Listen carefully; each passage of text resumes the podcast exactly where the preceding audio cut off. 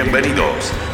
Aquí comienza la segunda temporada de Duros de Roer, el espacio para las historias de los distintos de siempre. Duros de Roer es una presentación de Uber Eats. Con ustedes, Francisco Reynoso. Nos complace en presentar en esta emisión de Duros de Roer a una de las comediantes más rockeras de nuestra escena latinoamericana amante de la música, desde pequeña fue súper inquieta y hoy acumula grandes momentos, como por ejemplo uno de ellos el haber sido destacada por la revista Time por su especial en Netflix del 2018 que muchos de nosotros hemos disfrutado.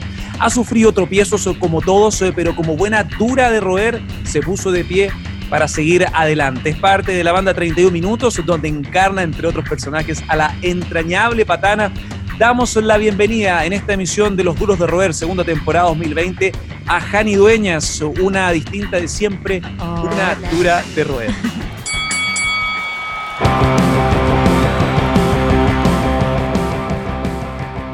¿Qué tal, Jani? Me encantó la presentación, muy bien. Sobre todo porque pasaste rapidito por lo del tropiezo. Entonces fue como, ah, ¿lo va a decir o no lo va a decir? ¿Se dice, se comenta o no se comenta? ¿Quién nos ha pegado por razón esta Claro, ante 15.000 personas, no sé si todo el mundo, pero podemos hablar de eso sin ningún problema, digamos, es una, ya a esta altura es una anécdota. Con todo lo que estamos viviendo ahora, eso parece que hubiera ocurrido en otra vida, que es bastante bueno igual. Así que nada, contenta de estar aquí. Muchas gracias por la invitación, Francisco. Oye, Jani, eh, déjame comenzar esta entrevista ya con la intro que tú también ahí tuviste la, réplica. Eh, lo de Viña es parte de las cosas porque en verdad estas son entrevistas de perfil. Eh, habla de las idas de vuelta, idas y vueltas de la gente que tiene un norte fijo. Los duros de roer el club, los distintos de siempre. Primero, te quiero confesar que a pesar del nombre, de gente dura y todo aquello, a mí y a mi editor querido, Rodrigo Ulloa, nos entró una basura en el ojo con la nueva canción de 31 minutos primavera, que nos dio un sentimiento de nostalgia brutal y además cantas tú. ¿Cómo fue para ti esa experiencia partiendo con lo bueno, lo positivo de este año, un tema grabado de manera remota? Sí, realmente fue algo muy bonito, está siendo algo muy bonito y muy inesperado en un momento porque empezamos a hacer estos videos para la UNICEF a todo esto hay que recordar que nosotros estábamos de gira en México cuando comenzó la pandemia en Chile y, además fue bien dramático porque estábamos estrenando un show nuevo que se llama Yo Nunca Vi Televisión y alcanzamos a hacer dos shows, literalmente dos shows en el video latino que no se canceló, no sé por qué, y tuvimos que cancelar todo el resto de la gira, que eran un montón de ciudades más. Y nos tuvimos que volver. El 18 de marzo nos volvimos del aeropuerto a la casa y no salimos nunca más y no nos vimos nunca más. Entonces quedó ahí un proceso trunco que por supuesto que fue un sabor muy amargo para nosotros de no poder seguir explorando ese trabajo sobre el escenario y ante, públicos masivos y preciosos como los de México o al, regreso a Chile. Y a los pocos meses de eso sale esto con la UNICEF y producto de esos videos aparece la idea de hacer esta canción llamada Primavera, que hay que darle todo el crédito de la sensibilidad que se logró canalizar ahí, de la emoción que produce básicamente al Álvaro Díaz, que es quien, quien compuso la letra y la música de la canción, y a la producción musical de Pablo y la Vaca. Y luego efectivamente la grabamos a distancia y fue súper loco. Para mí, primero la Corchetti es un personaje que ya era muy conocida por Son Pololo, pero es la primera vez que hay un personaje de 31 minutos que tiene dos canciones. Mm. Entonces también era como un hito y, y para mí fue muy difícil grabarla en mi casa sola porque estoy muy acostumbrada a trabajar con los amigos en el estudio o a trabajar sobre el escenario, a ensayar con ellos en una sala de ensayo. Y me mandaron la pista, la tuve que grabar acá en mi casa, estuve dos días trabajando en eso sola. Y bueno, resultó al final muy bien y ha sido un éxito. Y, lo más lindo que ha sido, como tú decías, hay un, como un abrazo también de esperanza para niños y para adultos, que siempre es lo que 31 minutos apunta. Claro, la transversalidad de una banda que, al igual que todos, eh, uno siempre tiene proyecciones. En el caso de 31 Minutos me mencionabas, había una serie de proyectos que traían consigo nueva música, nuevas presentaciones, y todo se fue a la cresta, todo se fue a la cresta como por la oh. quincena de marzo. Em, sí, completamente. Entonces, en esta pregunta que es la típica en los inicios, pero en nuestro caso apunta más al tema psicológico, me llamó la atención de que tenemos el mismo terapeuta, Raúl. Sí, lo entrevistaste en, tu, en uno de tus programas en, Tú también lo entrevistaste acá mismo también. Sí, lo claro, a Raúl lo entrevistamos, creo que en la, sí, en la primera temporada, que fue hace un poquito más de un año. Eh, bueno, el punto es que yo, te quería preguntar es, no cómo te ha tratado la pandemia con las frustraciones, sino con cómo uno ha crecido con estas herramientas que tiene que tener con los llamados diálogos mentales, porque cada semana es como un mm. reality con tu cabeza, ¿no? Sí, sí, yo creo que la terapia ha sido muy fundamental en eso. Eh, o sea, como más que la terapia, como eh, te hazte ver, digamos, sino como la, el entrenamiento mental para vivir esta situación de una mejor manera. Recuerdo haber pensado los primeros meses o las primeras semanas de esta, de esta cuarentena al regreso de México, eh, dentro de toda la angustia, la incertidumbre y lo mismo con lo que estábamos lidiando todos, digamos, eh, me acuerdo haber pensado, menos mal que yo me terapeo hace un par de años y que esta weá no me pilló mal Que no me pilló tan frágil y que de alguna manera también me pilló que yo vivo sola, me he pasado esta cuarentena sola, eh, que mira, me caigo bien, parece. O sea, estar 24 horas conmigo misma no ha sido tan duro. Ahora, eso fue al principio. Igual hay un tiempo muy extendido ahora que evidentemente la vida social y el contacto con otros seres humanos se hace muy necesario.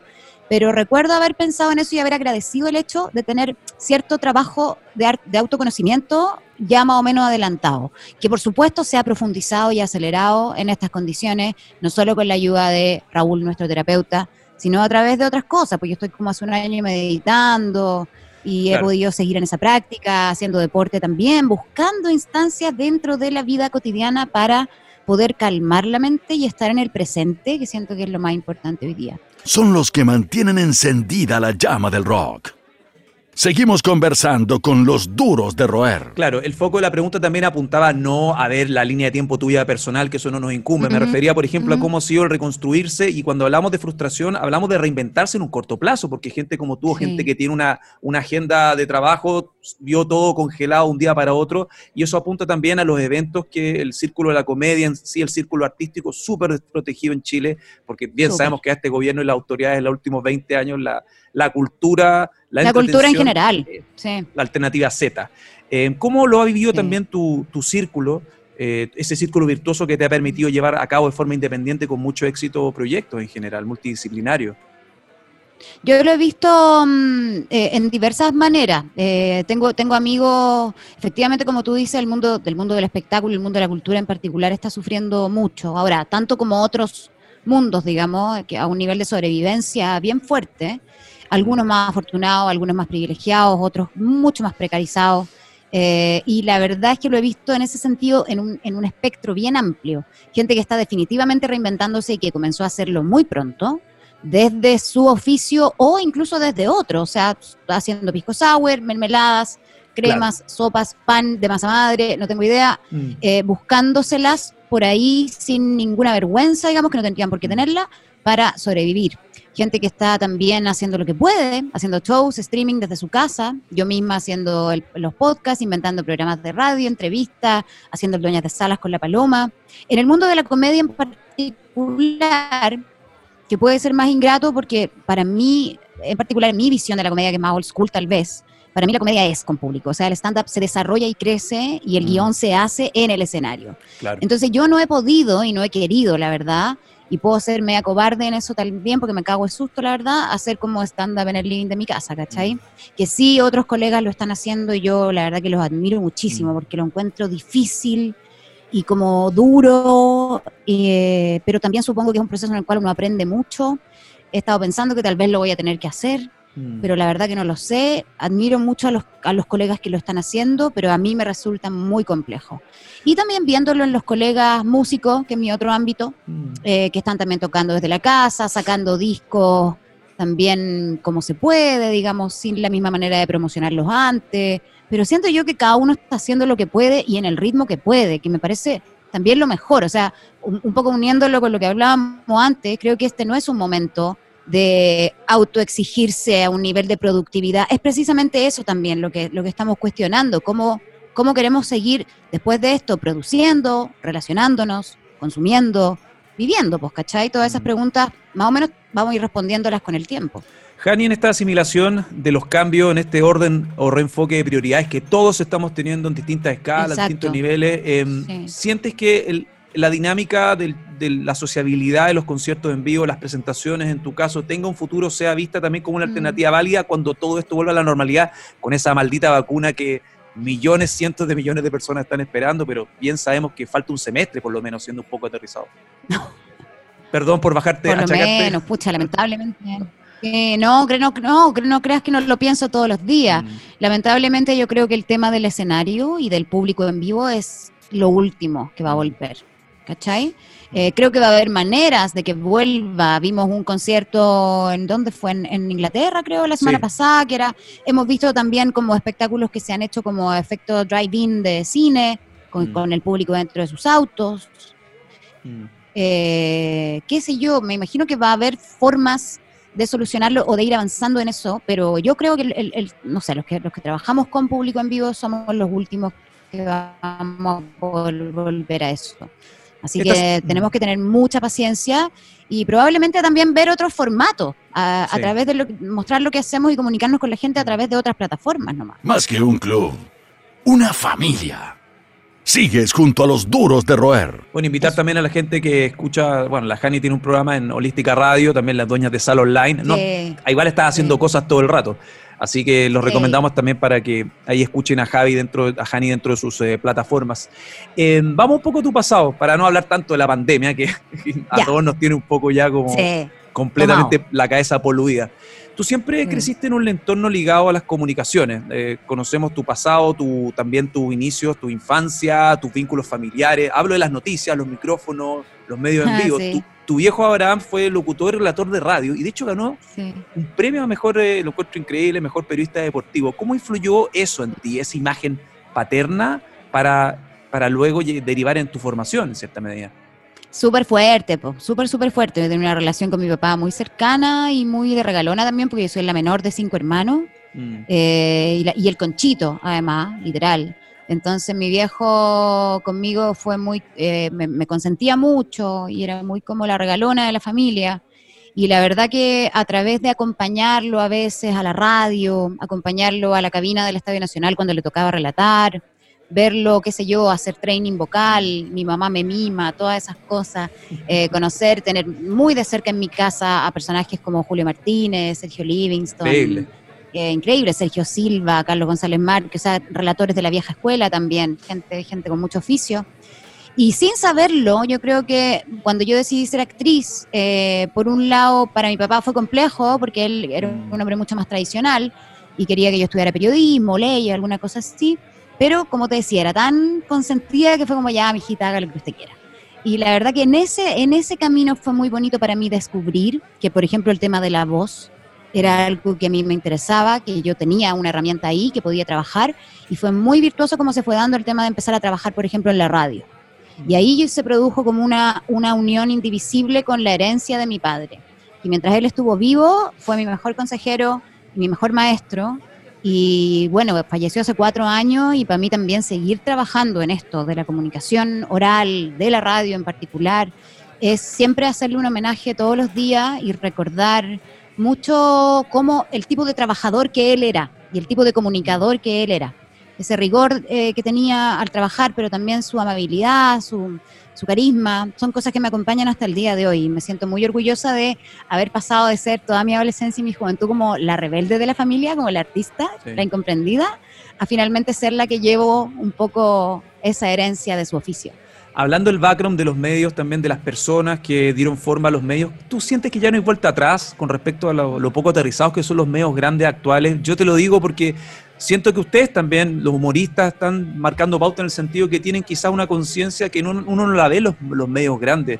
Es cosa de ver, por ejemplo, la pelea por el rating de los programas informativos que están con formatos totalmente, estos programas de debate político, que tratan de ser ciudadanos, de acercarse a la gente, pero apuntan al, mismo elitismo, apuntan a formatos obsoletos. ¿Sientes que no hay vuelta atrás eh, en los medios grandes respecto a cómo leer audiencia? Sí, yo creo que se tendrían que reformular de cero o como desde muy atrás, tendría que limpiarse todo mucho. Mm. Siento que también es un síntoma de todo lo que pasa en Chile. Está mm. todo como que hay que reestructurarlo cuando uno dice que hay que quemarlo todo, que por favor la gente entienda que es una metáfora. Claro. Que el fuego es algo que consume pero renueva y que por eso uno habla del fuego como un, como un elemento importante en un momento en que en Chile son varias las instituciones comunicacionales, económicas, políticas, eh, que tienen que renovarse por completo, que ya, no, que ya no resisten parche.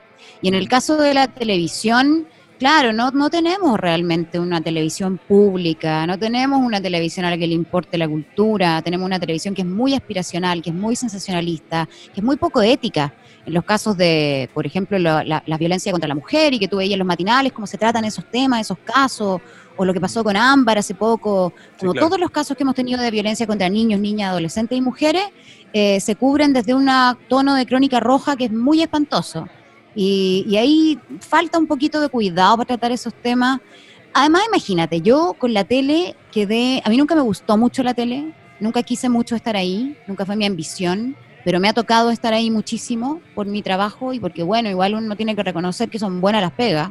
A veces las pegas de la tele son entretenidas y pagan bien y son buenas y uno aprende. Pero no era una ambición mía hacer carrera en televisión. Y al verme tan expuesta después del Festival de Viña a una situación mediática tan descarnada, tan de circo romano, tan incontrolable, tan espantosa, eh, injusta también a mi parecer, eh, yo también quedé con, una, con un rechazo al mundo de la televisión y de los medios como como mainstream muy fuerte, ¿cachai? Mm. Como que encuentro que el lado alternativo de la vida es mucho mejor. Y para mí siempre va a ser mejor consumir medios independientes de pensamiento crítico y, y uno preocuparse de dónde se informa y no quedarse con lo que te cuentan en la tele jamás. ¿Cómo cambió el tema de las expectativas?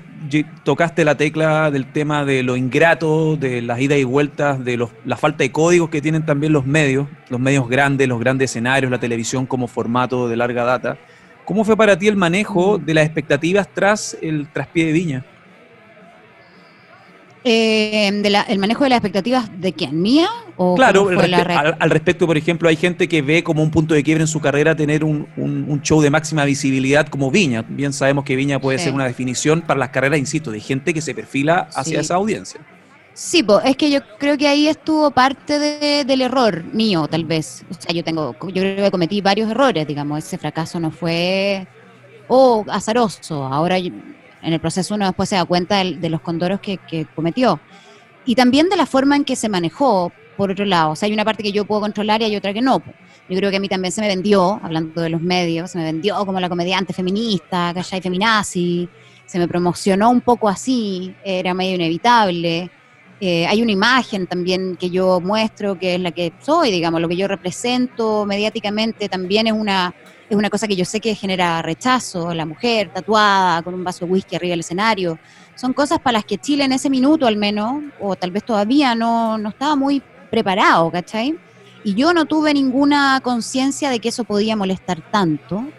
Eh, y tampoco probablemente le tomé el peso al nivel de popularidad, de mediatización, de, como, insisto, en la figura del circo romano, de atención que tiene, que, tiene Viña, sí, claro, y de descueramiento posterior, porque incluso si yo pensaba, si a mí me va mal, y yo por eso lo decía cuando la gente era como, no entendía cuando yo dije, pero esto es solo un show. No es que yo le diera, no es que yo no le diera importancia al Festival de Viña o que yo menospreciara ese escenario. Es que de verdad era es un show, esto no es la vida, esto no significa algo tan, ¿cachai? Pero se mm. habló un mes completo después de eso, eso yo no lo calculé y no lo podía calcular. Cómo la televisión y los medios iban a estrujar cada pequeña cosa que pasara sobre ese escenario. O sea, el Festival de Viña es una semana y se habla dos, tres meses de ese evento en los medios nacionales. Y esa era una cosa que yo como público, que nunca veía tanto Viña tampoco, no mm. cachaba. Y ahí yo me enfrenté como con esa verdad de cómo es la tele y los medios de comunicación por dentro. Y es muy duro, es muy duro. Están en todas partes. Son los duros de roer. Uno mira rutinas de los 80 y los 90 y las mira ahora ya con, con risa, con desprecio, son prácticamente impresentables por los temas que abordan, por la forma, uno, bueno, YouTube permite como revisitar el, cómo, cómo se abordan las cosas en general en, en todo sentido. Y hoy el discurso, afortunadamente, y las prioridades de una mayoría, esperábamos, cambió, cambiaron en cierta mm. medida. ¿Es más fácil o más difícil ahora hacer humor, Jani, según tú? Como, por ejemplo, hacer humor caminando sobre cáscaras de huevos, pero ¿cómo lo ves? O sea, yo creo que hacer humor nunca, nunca ha sido fácil, ni va a ser fácil. Es una pega bien, bien difícil. Ahora, igual creo que el rol del comediante es, ser insolente, es mover los límites del poder, es, es molestar, no es ser complaciente ni discursivo. Eh, ese humor de, frase para el bronce, de, de, palabras para la galería, de consigna, a mí tampoco me gusta mucho. Eh, creo que es, muy fácil ser popular en ese sentido también. Pero efectivamente, en los últimos años hay una, hay una pequeña como sensación de, que, de, la corrección política, ¿no? De que hay cosas que no se pueden decir, con esto no se puede premiar, mm. de que todo el mundo se va a ofender. Y uno también como, como comediante a veces se ve atrapado uno mismo en esa idea. Mm. Pero ¿cómo voy a hablar de esto? Se van a molestar, no van a entender, no puedo usar esta palabra. Pero si digo esto lo tengo que explicar. Porque, puta, pero es que ¿sabéis qué? Para mí la cosa se reduce, y ahí se habla mucho, ¿no? De los límites del humor. ¿Cuál es el límite del humor? Mm. Eh, yo creo que uno va a ofender siempre a alguien, porque no podéis ser monedita de oro, ¿cachai? No le podéis gustar a todos, ¿cachai? Si, mm. queréis gustarle a todos, bueno, tal vez puede ser, eres un, eres un comediante muy, muy, muy transversal y te va a ir fantástico en Viña. Pero yo creo que el límite tiene que ser para uno, eh, nunca reírse del oprimido, y ojalá siempre reírse del opresor, nunca reírse del débil, por eso uno critica tanto la, comedia misógina o la comedia que se ríe del homosexual o de la suegra. Que fue parte de la, de la seña de identidad de los 80 y los 90. Exacto, del que tienes eh, defectos físicos, discapacidades, etcétera. ¿Por qué no damos vuelta a la buena? Empezamos a reír de los que están arriba, ¿cachai? Es muy fácil reírse de los que ya son oprimidos, de los que ya están en el límite, de los que ya están golpeados. Eso yo creo que es lo que uno también le critica a ciertos colegas o critica como a, a este cambio que tiene que haber en el humor hoy día pero aún así hay que tener cuidado con eso porque yo igual mm. creo que, que, el comediante no se puede acomodar en esa sensación de querer caerle bien a todo el mundo. Eso es muy peligroso también. ¿Qué pasó en tu cabeza o qué sentiste cuando te viste en Time, por ejemplo, hablando al otro lado de la vereda? Ah, eso antes, fue eso fue antes, eso fue el año anterior, fue increíble. Sí, eh, sí fue la raza. Apareció, qué loco, porque en verdad mi vida esos dos años fue como pasar del Olimpo al infierno, fue una cosa muy... Pero ¿sabéis qué? Yo quiero decir, yo no lo cambiaría por nada, esa experiencia, con la intensidad que tuvo y todo Obviamente, si me preguntáis, ¿te gustaría revivirlo? No, preferiría que no hubiera pasado lo de Viña, pero, pero sin embargo es algo que si eso no me hubiera pasado, yo no habría mm. aprendido todo lo que aprendí, entonces lo agradezco mucho. Y lo de la revista Time, lo de Netflix, que primero fue en la revista Vulture y después mm. salió en la revista Time, elegido en, ambas, en ambos medios como parte de los 10 mejores especiales de Netflix de ese año, la única latinoamericana, la única hispanoparlante, eh, con comediantes de una talla internacional que no podéis creer. Y la verdad que fue, no sé, una weá que yo jamás pensé que iba a pasar. O sea, yo sabía que, yo sé que el especial es bueno, era un material que estaba muy trabajado, llevaba dos años haciendo esa rutina y estaba así, pero relojito suizo, ¿cachai? Para grabarla fue perfecta. Y, y, yo me sentía muy bien con ese material, lo pasé increíble haciéndolo.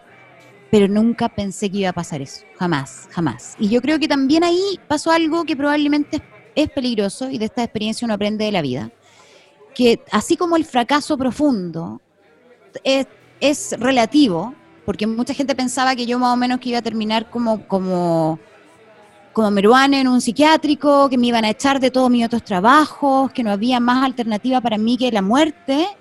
Así como el fracaso es relativo y nunca es una cosa definitiva como mucha gente piensa, el éxito tampoco lo es.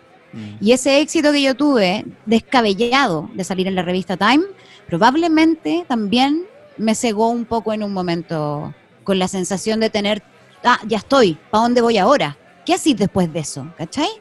Mm. Entonces, probablemente me tuve que sacar la cresta porque algo yo tenía que aprender de esa, de esa experiencia. Son los que mantienen encendida la llama del rock. Seguimos conversando con los duros de roer. Hani, parte del combustible de este programa y de los casi 80 invitados eh, es la música. La música como una zona de refugio, como un mm. norte. Uno a veces lee una gran entrevista, qué sé yo, puede ser a Nick Cave hablando de la pérdida, o no sé, Kim Deal también hablando de la misoginia del circuito del rock que hubo en los 80 y los 90. Y el, rock, el rock es justamente el punto de encuentro con invitados de distintas aspiraciones, de distintos mundos, comediantes, arquitectos, lo que sea.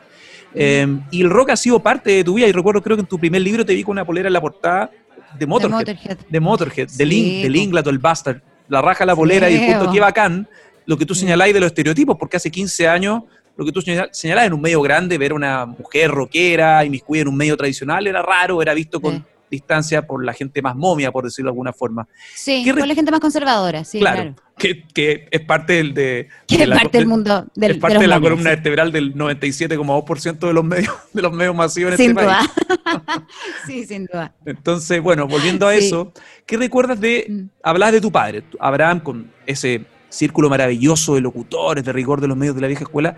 ¿Qué hay de cómo era tu pieza cuando chica? ¿Cuáles fueron tus estímulos rockeros? ¿Cómo llegas al rock? ¿Te acuerdas cómo era tu pieza cuando descubriste el rock? ¿Había algún póster? Lo típico que uno tenía en, cierta edad. Sí, por supuesto. Eh, pero yo era más, cuando adolescente, ese mi primer acercamiento a la música fue como más a través del New Wave, primero. Eh, música británica, mucho de Patch Mode, Cocteau Twins también, escuchaba muchísimo de Cure, muchísimo Smiths, pero más de Cure. Entonces yo creo que me, mi, mi, primera onda con la música y como con el fanatismo musical y con esta cosa de ser melómana, de tener discos en esa época, ir a comprarlos a fusión, eh, después comprar cassettes importados, ¿cachai? Eh, traducir las letras, ¿cachai? Yo aprendí inglés traduciendo las letras de las bandas que me gustaban. Era más como por el mundo dark y New Wave. Y el rock llegó más tarde, llegó eh, por mis amigos, por mis amigotes, ¿cachai? A los ¿Quién eran tu dealer de música? Los Clutch, puta, compañeros de colegio, mis amigos del colegio. Yo, yo en el colegio era muy eh, janito, po, ¿cachai? Todavía no descubría el feminismo, entonces era muy como la amiga de los hombres. Y era como, ah, la vez, buena, la Jano, ¿cachai? Era como la amiguita de los niños, era el club de Toby. Y entonces me juntaba con puro hombre y escuchábamos música y nos prestábamos eh, VHS de conciertos que se veían como el Loli. Y ahí apareció el rock como el punk. Tenía amigos que tenían bandas, ¿cachai? Yo ya cantaba, cantaba en el Festival de la Voz todos los años. Y, y, también ahí me metí de repente a estar en unas bandas con unos amigos, a hacer el ridículo. Traté de aprender a tocar bajo, nunca aprendí, hacía coro. Y mis amigos eran más panqueta entonces por ahí llegué como también al punk y después estudié arte en la Universidad de Chile, antes de estudiar actuación. Y ahí también hubo otro, otra influencia que, que fue musical, claro, tal vez más, más el rock clásico, al que yo no había llegado todavía. Eh, y ahí fui como aprendiendo y metiéndome en todo. Y, es bonito porque a mí me interesa en la música de hoy también. Me trato como de mantenerme escuchando lo que está pasando, pero siempre vuelvo a los grandes clásicos. Pues, y, y, todavía tengo, tengo un póster de Robert Smith ahí que te lo mostraría, tendría que dar vuelta a la cámara, pero tengo ahí un póster de Robert Smith precioso. Los Pixies son una banda muy importante en mi vida, fundacional. Y me acuerdo haber tenido imágenes y pósteres de los Pixies también en mi pieza en algún momento. Eh, sí, la Elizabeth Fraser de, de Cocteau Twins también. Todas las mujeres bajistas de banda mm. son, son mis ídolas, ¿cachai? Siempre como buscando esa imagen. Y yo creo que mi, mi llamado al escenario está súper influenciado como por querer eh, eh, capturar esa energía también, de las pocas mujeres que uno veía en bandas en esa época. Justo hablabas de la vocación y la inspiración y me acordaba de algo que para ti ha sido increíble, porque unía varios de tus intereses y yo encuentro que sería la raja proyectarlo cuando eh, estuviste con las Pussy Riot haciendo un show de apertura. Sí, fue bacán eso en la Blondie. Claro, en la Blondie. en la Blondie. Es una, es una instancia necesaria, ¿no? ¿Cómo, o sea, fue, fue un honor, ¿cachai? Primero que las Pussy vinieran para acá y mm. que, y que el Ariel de, la Blondie se acordara de mí con la Paloma porque él pensó como, ¿a quiénes podemos poner a telonear a las Pussy Riot? Bueno, mm. eligieron a las Orregias, que me pareció una, un acierto por lo demás. Y porque a ellas les mandaron como demos de varias bandas de chiquillas chilenas y las Pussy Riot eligieron a las Orregias, que fue muy bacán. Y las Orregias son muy amigas nuestras. Ya habíamos hecho un show juntas en el Nescafé de las Artes. Mira, cinco días después del Festival de Viña, de hecho. Hicimos un show de stand-up con la Paloma Salas y con las Orregias en el Nescafé de las Artes para el Día de la Mujer, para el 8 de marzo. Catártico. Y que estuvo lleno, estaba todo mm. vendido lleno, catártico total. Y eso también a mí me salvó probablemente de una depresión muy profunda que no alcancé a tener porque tuve al tiro un show que fue muy bacán después de ese fracaso. Eh, y ahí el Ariel nos llama entonces para hacer esta intervención, esta como presentación con las Pussy Riot, hicimos una sección que hacemos en el programa donde leemos los comentarios fachos de las noticias. Y entonces ya seteamos un poco la onda política del show, ¿cachai? Que fue muy bacán. Y después compartir escenario con ellas y ahí saludarlas detrás del escenario y estar con las orregias y actuar en la Blondie, que también es... Tiene su historia. Es como, son lugares donde uno, yo cada vez que actúo en la Blondie o actúo en el bar de René o en la Batuta, son como lugares donde tú te sentías en tu casa, ¿cachai? Y bueno, esas son las cosas que se echan de menos ahora también, pues son lugares que son tan familiares. Oye, Jani, ¿algún concierto epifánico hablando nuevamente, llevándote a, tu, a tus inicios musicales? ¿De cuando ¿Más chica decís tú? El, primer concierto como que te... Siempre uno tiene un concierto que es el show que te marcó, que fue como la experiencia. ¿Te acuerdas? ¿Sabéis que Metallica en el Estadio Nacional? Eh, ¿Cuál Metallica? ¿En el, 93 o Metallica en el...? ¿Cuándo vinieron así? ¿Puede haber sido el 93? El Sí. diluvio, cuando quedó la cagada, el diluvio Sí, fue el cuando quedó la 93. cagada. Eso, 93. Ya, yo estaba, saliendo, estaba saliendo de cuarto medio. Ese. Fue increíble, porque me acuerdo que fui con un... Yo no era tan fan de Metallica, en verdad, no me voy a hacer aquí la super fan. Me gustaban, los cachaba, me sabía las canciones, mis amigotes eran, eran fans de Metallica y todo. Y fui a ese concierto, no me preguntéis por qué, con un grupo de cabros que había conocido hace muy poco, que eran como unos punkies así ocupa, de casa ocupa. Y no sé por qué fui, fui con ellos y me tocó vivir ese concierto como una experiencia así, pero como, no sé, como, como el, vivir el rock. O sea, me acuerdo de haber tenido miedo en ese concierto, haber tenido miedo, haber tenido como ganas de llorar, de gritar, de bailar, de volverme loca, de no volver nunca a mi Fue casa. la vivía, con mis papás todavía, fue intensísimo. Me acuerdo de otro, no sé por qué me estoy acordando de los conciertos como Slash Desastre. Me acuerdo uno de los Beastie Boys en el Ah, Caupolicán, 95, que mejor quedó la show. Ese también fue increíble Sí. porque era como que yo estaba, estaba bacán y de repente todos como que se fueron para atrás y quedó la pura zorra. Ya, esos conciertos intensos a mí me gustan mucho. A pesar de que ahora estoy más vieja y por supuesto que si puedo me pago cancha VIP y no sé, me voy a ir a meter ahí al Moch Pit Nica, ¿cachai? Pero encuentro que los conciertos ya post 40 son como de señor y a veces me hace falta. Nadie baila, nadie está gritando, nadie se está sacando la polera, ¿por qué? ¿Cachai? Yo creo que hay mucha rabia ¿dónde están acumulada. los En el, yo creo que el próximo año va a haber una- vamos a estar todos vueltos Sí. locos de nuevo viendo música en vivo. Estamos todos. Puta, ojalá, weón, porque a veces me, me pasa que me siento como una señora de 80 sentada viendo un concierto. Me pasó, no sé, para el de Lauryn Hill, que fue uno de los últimos del año pasado. Precioso todo, pero yo decía, puta, que falta pasión, hay como puro, todo tan cuico también en la cancha VIP, como, como ¿qué estoy haciendo Bueno, acá? ¿dónde te fuiste a meter también? Pues a la cancha. Bueno, Lauryn Hill. sí, pues de, de- de cuica también, pues. pero digo, se echa de menos el- ese nivel de pasión y desastre que solo lo tiene el rock and roll. digamos. Más que un club, una familia. Sigues junto a los duros de roer. Oye, hablando de rock and roll, la dinámica igual de estar en una banda como 31 minutos es la misma de un grupo de rock, yo creo. Me imagino a lo que voy con la gira, dinámica interna, fans súper intensos. Eh, ¿Hay alguna Sí. experiencia bizarra? ¿Hay una experiencia bizarra? Yo creo que hay muchas, pero si se pudiesen contar un par de experiencias bizarras en la ruta con 31 minutos, un grupo que son rockstar en México, tiene una devoción casi como banda de K-pop.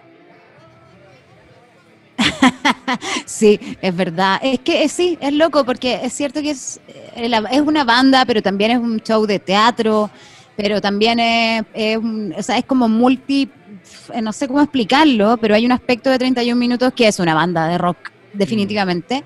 Y cuando estamos los músicos en nuestra onda de banda, eh, es tal cual como cualquier otra banda. Eh, y los camarines, y los hoteles, y los, y los carretes post-show son los de cualquier banda de rock, digamos. Pero es loco contar eso, porque también es un grupo que hacemos canciones para niños. Entonces, No, me claro, dice, pero ¿qué pasa algo con freak, quizás el papá de Pero- un fan freak, no sé. Mira, de todo. No, no, nos ha pasado de todo. O sea, un nivel de como en la ruta, como tú decís, por ejemplo, los viajes a México es una locura. Es una locura como la gente nos sigue, como la gente va de una ciudad a otra y tú te encuentras con los mismos fans que están en primera fila con los carteles en Mérida y en Tecuatzintlacle, ¿cachai? Como, y no lo podía entender. Y son y gente que se pone a llorar como si fuéramos los Beatles, que no se entiende. Y, y también nos ha pasado de que gente se suba al escenario a cantar con nosotros, como situaciones muy freak, es muy loco. Todas las veces que hemos ido a México, que llevamos yendo, creo que los últimos seis años de nuestra vida, pero nunca dejamos de sorprendernos del nivel de fervor que tiene ese público con 31 minutos, que es el triple que en Chile y que en cualquier otra parte que hayamos visto. Y es hermoso y todavía para nosotros es realmente incomprensible. Pero lo agradecemos muchísimo, queremos puro volver. Bueno, el 2021 no- va a estar bien recargada la agenda para todos, ya todos con estos planes que uno le ha podido dar 500 mil vueltas. en este- Ojalá, en estos ojalá así sea. Vamos a estar Estamos- todos con pegas, así, volviéndonos monos. Ojalá. Igual me, me- me habláis de los locales y también estoy asustado por los locales, nuestro, los living de nuestras casas, Sí. el bar de René, el- qué sé Sí, yo, todos los, weón, el, Rapanui, ¿qué vamos a hacer? ¿A dónde vamos a ir? Don Carlos, ¿dónde estará Don Carlos en ¿Dónde Rapanui? está Don Carlos? Con su tacto, la con su tacto para atender. Claro. Incomprendido. Necesito que Don Carlos me diga, no, no le voy a dar otro vaso. No hay es hielo. lo que hay. No hay más hielo. Y uno, pero, pero Carlos, ¿cómo es posible? ¿Queréis que me cure? Sí, váyase. Echo de ¿Qué menos todo. todos los, todos los viejos pesados de los bares los echo de menos, te juro. Sí. Oye, Jani, pregunta amplia ya cerrando esta conversa. ¿Cómo es el futuro? Así de amplio.